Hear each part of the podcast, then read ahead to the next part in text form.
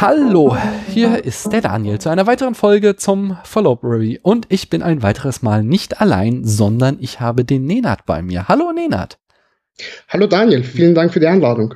Ja, sehr gerne. Erzähl doch mal hier unseren Hörerinnen und Hörern, wer du bist, woher man dich kennt ähm, äh, in dieser Blot äh, Podcastosphäre und ja, was du sonst so den ganzen Tag so machst. Ja, gerne. Ich habe letzten Oktober einen Filmpodcast angefangen, zusammen mit meinem sehr guten Freund den Juri. Und wir reden meistens immer äh, äh, pro Folge über ein Thema und nehmen uns da einfach ein paar Filme heraus, die unserer Meinung, mein, unserer Meinung nach da hineinpassen. Und äh, ja, so läuft das Ganze. Wie heißt denn euer Filmpodcast? Bild nach Wirkung heißen wir. Genau. Wir haben bis jetzt sechs Folgen aufgenommen und zwei Specials und es läuft fein, fein, fein. Ähm, ja, und äh, ich habe dich heute hier eingeladen, damit wir zusammen über den Film Mummy sprechen können. Der, äh, oh, jetzt muss ich mal wieder nachschlagen, weil ich es nicht auswendig weiß. Einen Moment. Mhm. Es kann sich nur um Stunden handeln, während ich hier äh, Letterboxd öffne, um zu gucken, äh, wessen Lieblingsfilm das war. Uh, Tarantino hieß der User. Ah, hier, guck mal gut vorbereitet bist du. Ja, ja. Aha, ich muss, Kommt selten muss, vor. Tarantino, ähm, äh, dessen Lieblingsfilm ist das, genau. Und ich äh, wusste gar nichts über den Film, bevor wir den heute besprochen haben. Äh, ich habe auch schon auf Letterbox geschrieben. Ich dachte immer beim Cover, das ist Matthias Schweighöfer, dieser äh, mittelprächtige deutsche Komödienschauspieler. Ist er aber nicht. nee, es sieht ihm aber zum Verwechseln ähnlich. Ja, das stimmt. Äh, zumindest auf dem Cover. Ähm, ich sag mal kurz die Eckdaten. Ne? Ja, Film stammt mhm. aus dem Jahr 1994. Ähm, und zwar führte. Nee, 2014. 2014. Ich weiß nicht, warum ich hier 94 stehen habe. Äh, du hast vollkommen recht. Der ja Film ist aus dem Jahr 2014. Aber Regie äh, führte trotzdem Xavier Dolan. Und das ist so ein äh, kleines Wunderkind des kanadischen Kinos. Der gute Mann ist nämlich äh, jetzt 26 oder 27 erst sowas um den Dreh. Äh, aber Mummy war damals schon sein sechster Film und äh, schon, ich glaube, der vierte, der in Cannes gelaufen ist. Und mit dem hat er dann ähm, auch einen Preis gewonnen und äh, also den großen Preis der Jury gewonnen. Also wie gesagt, ähm, eine steile Karriere hat er. Äh, die fing 2009 an äh, mit seinem Film, ich sag mal die deutschen Titel, um euch mein schlechtes Französisch zu ersparen. Ich habe meine Mutter getötet. 2010 äh, folgte Herzensbrecher. 2012 Lawrence Anyways. 2013 äh, Sag nicht, wer du bist. 14 dann Mummy. 2016 äh, sein bislang letzter Film Einfach das Ende der Welt. Und äh, für 2018 plant er The Death and Life of John F. Donovan. Hast du äh, außer Mummy noch einen Film davon gesehen? Ja, ich habe Tom at the Farm gesehen. Was ist denn der deutsche Titel nochmal? Ähm, ähm, sag nicht, wer du bist. Genau, sag nicht, wer du bist. Tom Tom à la Ferme äh, auf äh, Französisch, also er ist ja Franco-Kanadier. Ja. Genau. Und einfach das Ende der Welt habe ich auch gesehen. Mhm. Ja. Und äh, wie, wie findest du so das Werk von Herrn Dolan? Ich bin begeisterter Fan von Dolan. Ähm, neben Paul Thomas Anderson würde ich ihn fast schon als mein ja, derzeitigen Lieblingsregisseur betiteln. Seine Filme sprechen mich einfach an. Ich bin generell ein Freund von Indie-Dramen und er trifft einfach einen Nerv bei mir. Mhm.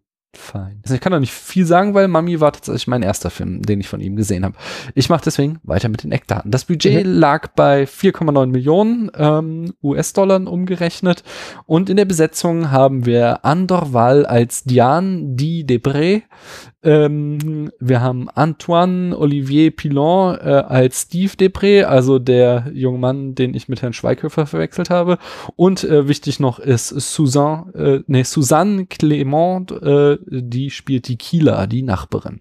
Das Genre ist definitiv ein Drama und eingespielt hat er 13,1 Millionen Dollar. Ähm, also mehr als das Doppelte seines Budgets. Das heißt, er hat sich äh, durchaus rentiert, dieser Film. Ja, Und jetzt hast du äh, die große Ehre, hier uns die Handlung in fünf Sätzen zusammenzufassen. Wobei das mit den fünf Sätzen bei uns nur so eine Metapher ist. Wenn es sechseinhalb werden, ist auch nicht schlimm.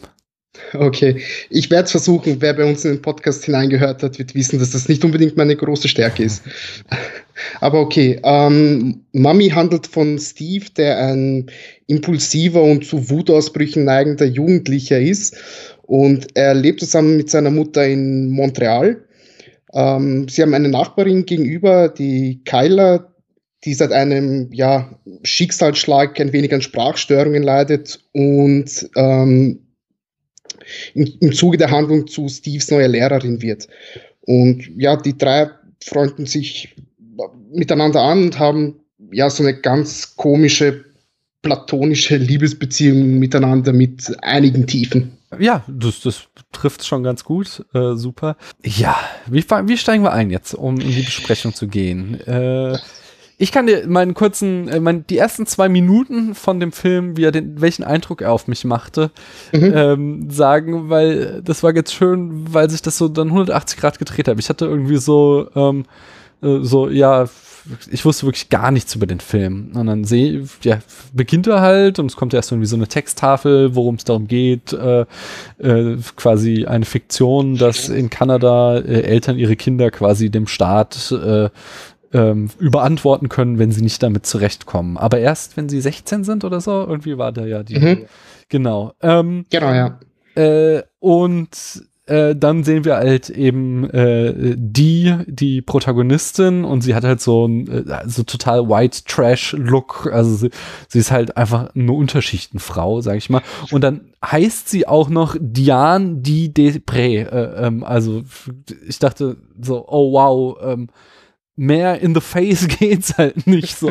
Unterschichtendrama und die Mutter heißt auch noch, äh, ja, Diane sterbe, Depression, so.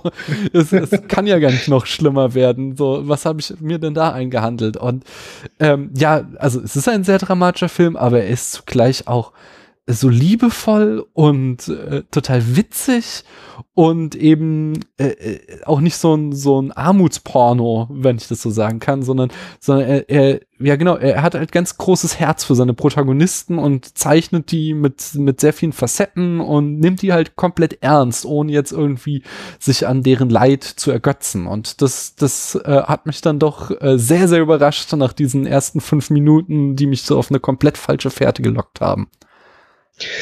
Ähm, ja, auf jeden Fall kann ich, kann ich nur zustimmen. Ich habe ja vor zwei Tagen war das Mami jetzt zum zweiten Mal gesehen. Ähm, ich habe ihn damals 2014, Ende 2014 im Kino gesehen und äh, mit meiner damaligen Freundin zusammen und ich war begeistert von dem Film und sie war einfach nur komplett angeekelt und äh, ja, ich, ich, ich, ich kann es nachvollziehen, weil ähm, es ist stellenweise harter Stoff, der mhm. durchaus seine witzigen Momente hat, keine Frage, aber nicht für jedermann geeignet. Ja, ich denke, ein, ein guter Einstieg in den Film wäre, dass wir vielleicht einmal ähm, über das Offensichtliche reden, nämlich das Seitenverhältnis von 1 zu 1. Genau, das ist äh, quasi der The Elephant in the Room. Äh, mhm. Äh, er hat ein quasi Instagram-Format, äh, beziehungsweise Herr Dolan oder äh, Dolan hast du ihn, glaube ich, ausgesprochen. Ähm, er sagte eigentlich, er hatte mehr Plattencover im Sinn, als er sich das mit dem 1 zu 1 Format ausgedacht hat, dass das Ganze mhm. äh, äh, quasi jede Einstellung sollte wirken wie ein Plattencover und das geht auch damit einher, dass er halt einen sehr äh, tragenden Pop-Soundtrack hat, der Film, aber ähm, bei dem 1 zu 1 Format bleibt es ja nicht, sondern es gibt ja zwei ganz großartige Momente. Ja, ja, das stimmt.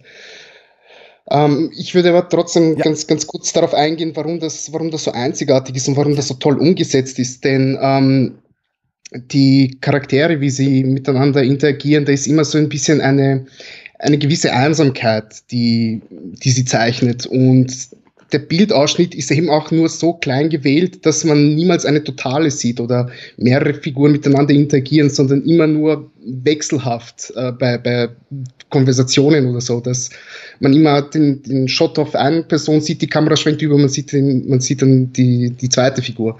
Und das fand ich schon wirklich sehr, sehr schön gelöst. Mhm. Ja, ich finde halt vor allen Dingen, äh, es kommt eben auch, äh, also ich, ich finde, ich finde es sehr offensichtlich, was es bedeuten soll halt. Also es zeigt halt mhm. äh, die Enge ihrer Verhältnisse, also sie, dass sie da ja auch nicht rauskommen. Und deswegen dieses, äh, was ich eben schon ansprach, es gibt halt äh, zwei äh, Momente, in dem dieses Format gesprengt wird. Und das erste mhm. Mal ist halt äh, wirklich, wirklich äh, äh, Kinomagie, weil sie da halt eine Phase haben, wo hier die drei Protagonisten ähm, sehr, sehr glücklich sind und dann irgendwann ähm, Steve hingeht und mit den Händen das Format aufzieht und wir ein Breitbildformat haben und es so lange durchgehalten wird, bis äh, dieser Brief vom Gericht ins Haus kommt, wo dann eben äh, äh, die mit den Kosten für einen äh, quasi tätlichen Angriff, den äh, Steve verübt hat, äh, äh, konfrontiert wird. Und dann, während sie diesen Brief liest,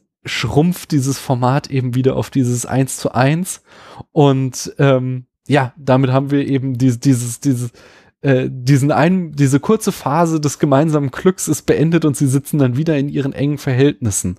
Und dazu passt dann auch eben, wo sie das zweite Mal das äh, ähm, Format aufziehen, ähm, nämlich genau da ist, äh, handelt es sich dann nur um einen Traum, wo sie auch wieder davon träumt, wie sie aus diesem äh, ihrem Leben, in dem sie gefangen ist, ausbrecht und quasi ein sehr, sehr simplen, aber sehr, sehr schönen Traum hat, nämlich dass einfach ihr Sohn sich quasi äh, ein, ein normales, glückliches Leben führt. Mhm. Und dort dann wieder das Format aufgerissen wird, ja? Ja, ich, ich fand den Traum wundervoll inszeniert. Ähm, man muss ja bedenken, als sie anfängt zu träumen, ist Steve ja immer noch Steve. Und je weiter der Traum geht, desto mehr verändert er sich, also auch vom, vom Äußeren her. Und das äh, war magisch, als ich das das erste Mal gesehen habe. Ja, wir haben hier wirklich einen sehr kleinen Indie-Film, der auch, also das, das ist halt auch alles mit Handkamera gefilmt und mhm. ähm, alles irgendwie, also sehr, sehr wenige und, äh, sag mal, günstige Locations, aber halt mit so einem einfachen Mittel hat er es halt geschafft, da irgendwie, äh, ja, ja, was Cinematisches wieder draus zu machen und sowas finde ich halt immer sehr, sehr faszinierend, sowas begeistert mich. Ja, stimmt vollkommen zu, also, wie gesagt. Weißt du, es gibt halt so, ähm, ähm, es gibt halt andere Filme, die würden daraus einfach einen kleinen dialogischen Film machen, so die Kamera würde mhm. nichts Besonderes machen, die steht halt irgendwie und äh, äh, in der Ecke und filmt quasi, wie sich das komplett komplette Drama äh, zwischen den Schauspielern abspielt, die auch großartig sind, die Schauspieler. Aber zugleich, mhm. wie du jetzt sagst, ähm, auch schon, äh, und dabei hab, darauf hatte ich beim ersten Mal jetzt noch gar nicht so darauf geachtet, dass eben mit der Kamera gearbeitet wird, äh, dass immer nur eine Person drin ist und dann eben, wie gesagt, dieses Format und das dann in den richtigen Stellen aufgerissen wird und in den richtigen Stellen dann wieder in sich zusammenschrumpft, um eben äh, ja mit der Kamera zu erzählen. Das ist immer das, was, was ich am Kino besonders schätze, wenn eben nicht nur äh, die Handlung, auf der Handlungsebene die Geschichte vorangetrieben wird, sondern die äh, Kamera selbst zum erzählenden Instrument wird. Ja, ja. ja, man, ich, ich, stimme zu in allen Punkten. Gibt es nicht viel, was ich noch hinzufügen könnte. Ähm, was ich auch sehr schön fand, ist der Soundtrack tatsächlich, der relativ poplastig ist und einige Songs hat, den man, die man schon gehört hat, ähm, die aber immer sich sehr schön in die, in die Handlung einarbeiten und die auch wundervoll miteinander funktionieren. Also ähm, die Komposition aus Bild und Ton harmoniert perfekt miteinander in, in diesen Szenen. Ähm, in, mit, wenn wir da bei Musik sind, ist natürlich hier die Szene in dem äh, äh, in der Karaoke-Bar. In der Karaoke-Bar, genau. Ihr wusstet auch sofort, wovon ich rede. Das ist äh, ja. sehr beeindruckend. Wo fange ich an? Wir sind in der Situation, als, wie gesagt, sie mit der äh, Tatsache konfrontiert sind, dass sie ein sehr hohe Kosten auf sie zukommen werden und ähm, sie da ja vor Gericht müssen. Und äh, dann versucht die mit ähm, einem Nachbarn anzubändeln, der ist nicht mal Anwalt, oder? Der ist nur irgendwie sowas wie Gerichtsdiener. Oder habe ich das falsch, falsch verstanden? Das weiß ich jetzt nicht auswendig. Also ich weiß, dass er irgendwo in Rechtssachen tätig ist und dass er ihr wohl weiterhelfen kann damit. Genau, also zumindest, dass er sich damit auskennt, sie, weil mhm. sie sich halt gar nicht auskennt. Das ist so ihr Eindruck.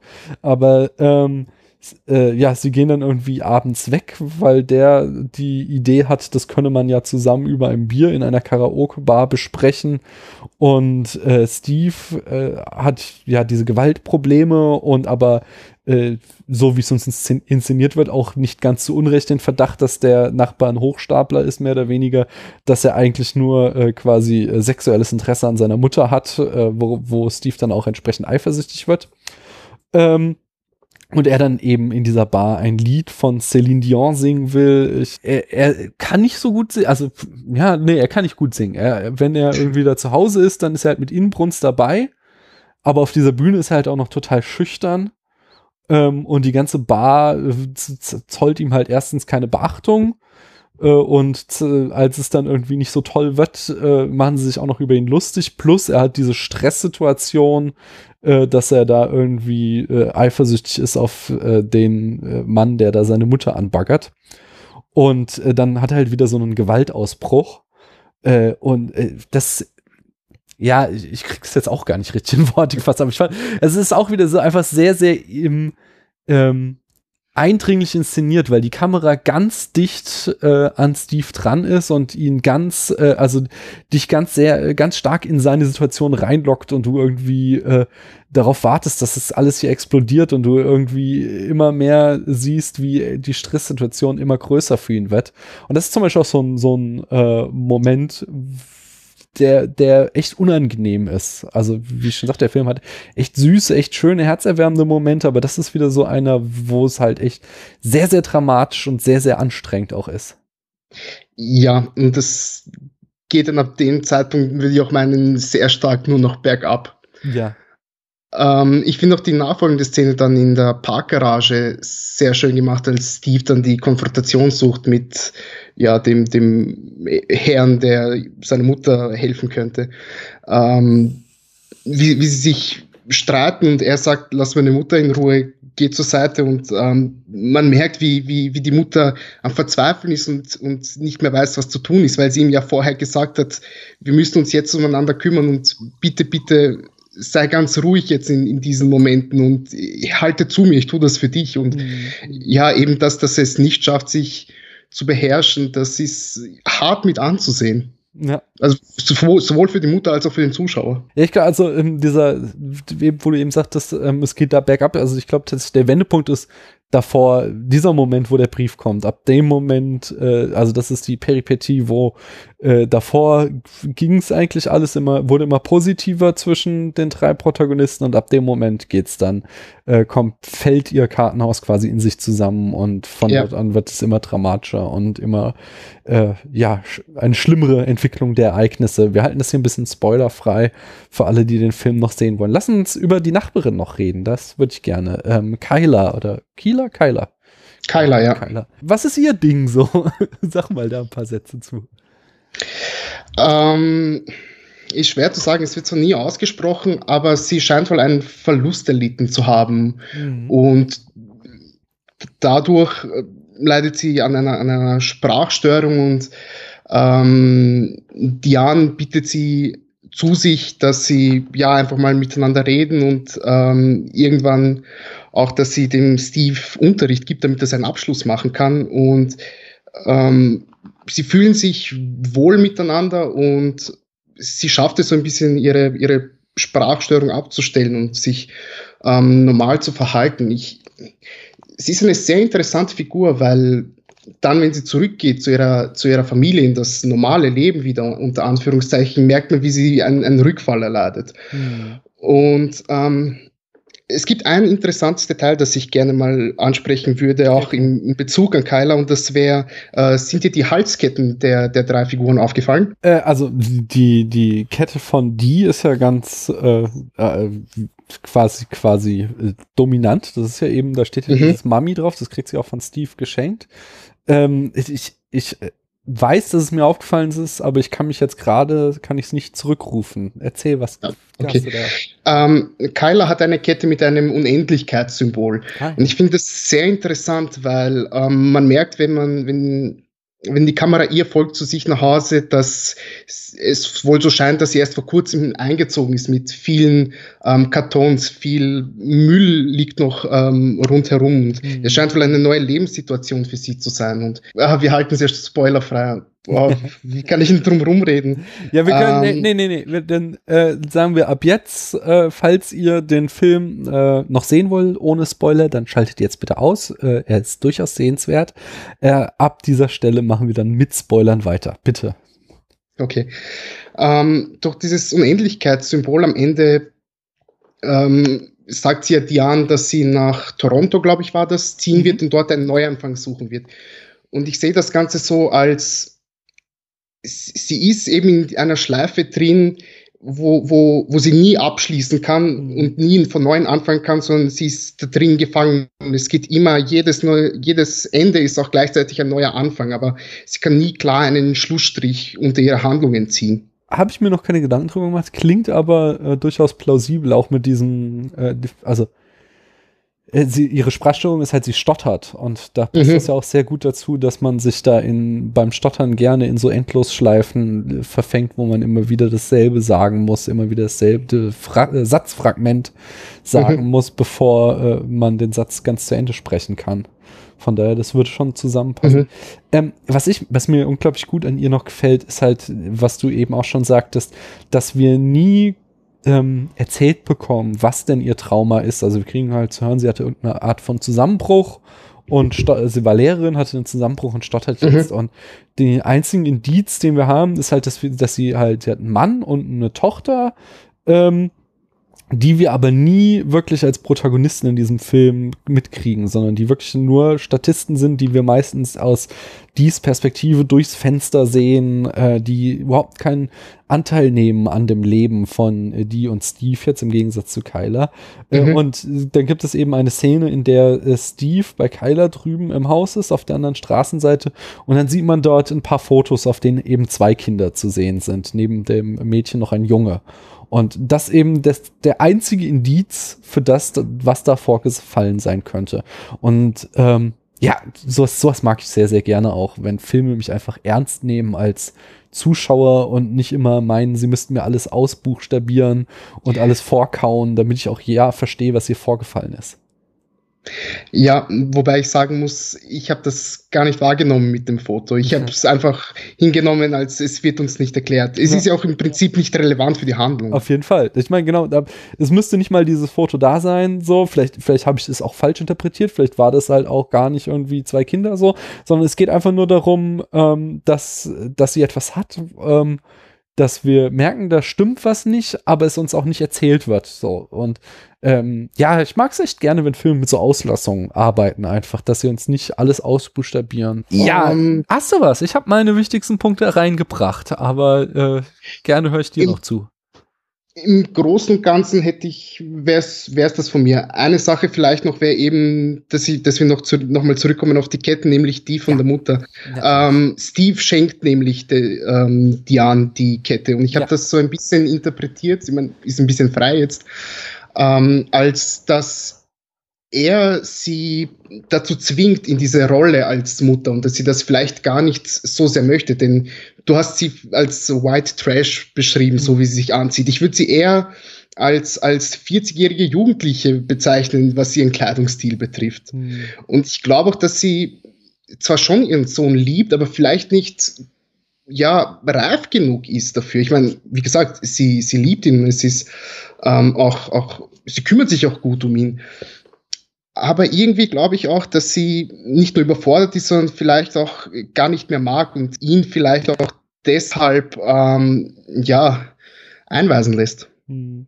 Ja, genau. Also definitiv ist es diese Überforderung. Wobei ähm, das Interessante ist halt, dass genau das ich dachte eben bei diesen ersten Minuten so, sie wird in diese Mutterrolle gedrängt und sie will das gar mhm. nicht und jetzt sehen wir hier irgendwie eine Geschichte der Verwahrlosung mhm. so und das hatte mich dann so überrascht, dass sie eben extrem liebevoll und extrem fürsorglich dann doch äh, Steve gegenüber ist ähm, und sie ja, also da eben ein schön ambivalentes Bild gezeichnet wird, weil sie macht halt auch viel Blödsinn, ähm, also so zum Beispiel wird da extrem viel Alkohol in dem Film konsumiert. Also sie hat auch so ein latentes ja. Alkoholproblem und ist da auch irgendwie sehr ähm, freigiebig, was angeht, ob, äh, ja, wenn wenn wenn, es um Alkohol und Steve geht und das ist halt dann auch die Frage, ob so ein, ob so ein Jugendlicher mit äh, Aggressionsproblemen, ob dem äh, das tu gut tut, wenn er auch noch Alkohol trinkt.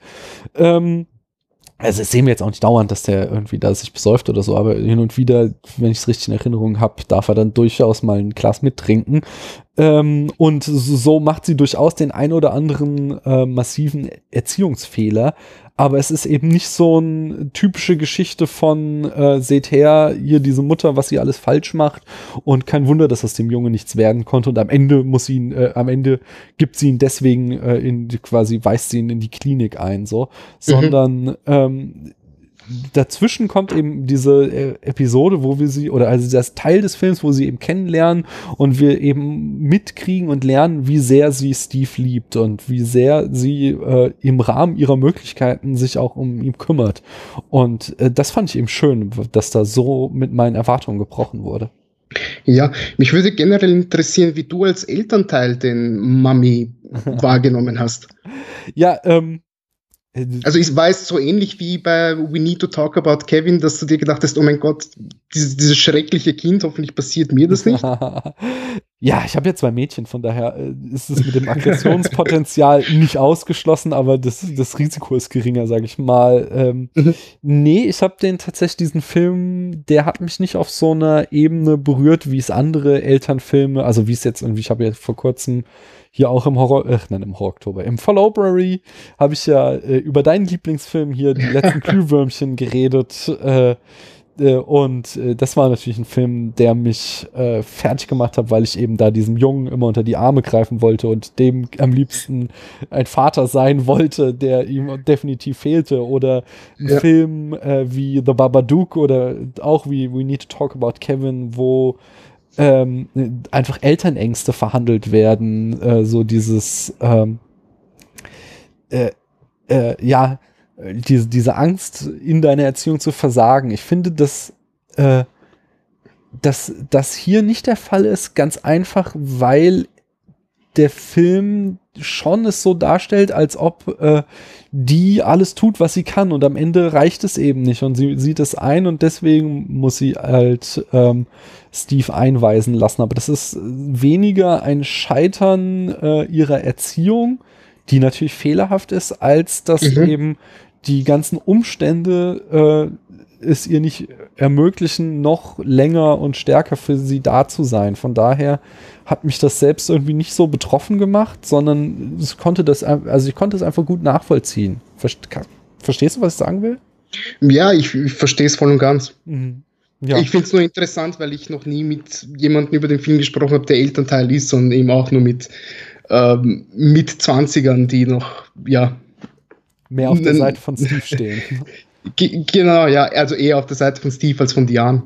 Ja, stimmt. Also das für mich war definitiv aber äh, Diane die ganze Zeit die Bezugsperson auf äh, äh, für mich die klare Protagonistin des Films, deren Schicksal mich auch irgendwie mehr bewegt hat als das von Steve. Mhm. So. Ja, soweit man das sagen kann. Also das ist ja einfach eine Geschichte, die tatsächlich aus dem Wechselspiel von denen lebt. Ja, noch was. Okay. Nein, das wäre es von meiner Seite. Gut dann ähm, werden wir hier am Ende ihn wieder auf der berühmt-berüchtigten Letterbox-Skala von einem halben bis fünf Sternen bewerten. Und äh, wenn er dir gefällt, kannst du ihm auch noch ein Herz geben. Was bekommt er denn da von dir, Nenad? Er bekommt von mir viereinhalb von fünf Sternen und ein Herz. Ähm, und das gleiche kriegt er von mir auch. Also ich war eigentlich erst bei vier oh. Sternen vor der äh, Bewertung und jetzt, wo wir drüber geredet haben und dann auch noch mal so meine Gedanken beim Reden ein bisschen nachvollziehen konnte, äh, fiel mir auf, dass er doch mehr verdient hat, dass er mir doch mehr gefallen hat und mich mehr bewegt hat, als ich das jetzt äh, vor dieser Besprechung so rekapitulieren konnte.